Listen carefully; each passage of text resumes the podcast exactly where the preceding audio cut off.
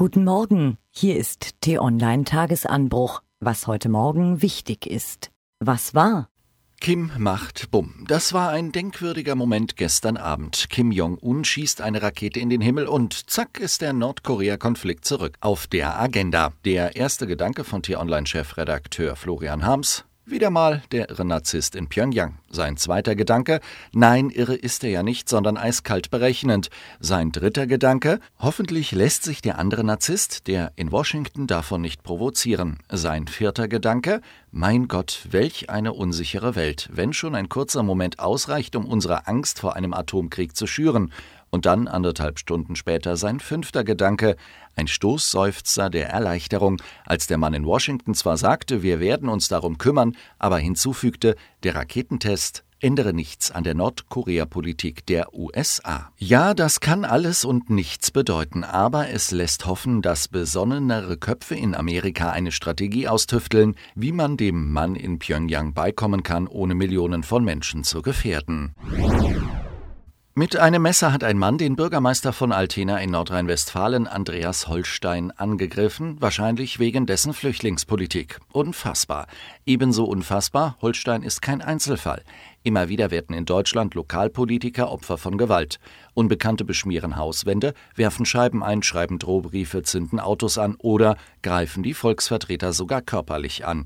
Da darf es keine Toleranz geben. Wer die Schwelle zur Gewalt überschreitet, der stellt sich außerhalb unserer Gesellschaft und gehört bestraft, schnell und hart, meint Florian Harms.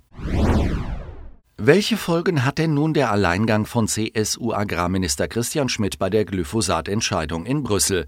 Seine Chefin hat entschieden, welche Folgen sein Verhalten hat? Keine. Zwar missbilligt die Kanzlerin das Verhalten ihres Ministers, aber der steckt das suffisant lächelnd weg. Merkel kommt ein bisschen daher wie eine Mutter, die ihren ungezogenen Lausbub schimpft, du, du, du, und ihn dann einfach weitermachen lässt. Übrigens, mehr Informationen. Wo wird Glyphosat eingesetzt und wie gefährlich ist es wirklich? Das können Sie nachlesen unter t-online.de. Dort haben sich übrigens 65.000 Nutzer bereits eine Meinung gebildet und abgestimmt. Fast 80 Prozent finden, dass Glyphosat verboten werden sollte. Was steht an? Bundeskanzlerin Merkel ist pünktlich in der Elfenbeinküste gelandet. Auf dem EU-Afrika-Gipfel von 80 Staaten soll es heute um die Themen Jugend und Demografie gehen. Dabei werden die Europäer vor allem darüber reden wollen, wie sich weitere Armutsmigration aus Afrika nach Europa verhindern lässt. Um 10 Uhr spricht das UN-Kriegsverbrechertribunal in Den Haag sein letztes Urteil zum Krieg im ehemaligen Jugoslawien.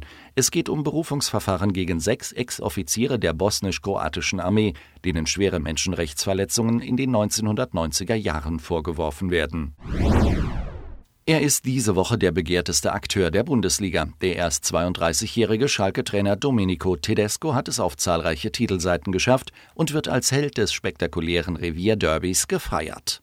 Mit Psychotricks in der Halbzeitpause führte er seine Mannschaft nach einem 0 zu 4 Rückstand bei Borussia Dortmund noch zum 4 zu 4. Tedesco gibt diese Woche nur ein einziges Interview bei t-online.de. Was lesen? Und dann gibt es noch Lesetipps für Sie. Mehr Licht verlangte Goethe, als es für immer dunkel wurde um ihn. Die Menschheit hat ihm inzwischen seinen Wunsch erfüllt und die Nacht zum Accessoire gemacht. Lichtverschmutzung nennt man das, was unsere Spezies permanent an Beleuchtung absondert. Und eine Zeitungsredakteurin, die in Deutschland geboren und in einem Asylbewerberheim aufgewachsen ist, berichtet aus ihrem Familienleben und den Auseinandersetzungen mit den deutschen Behörden. Mehr Informationen dazu finden Sie auf t-online.de.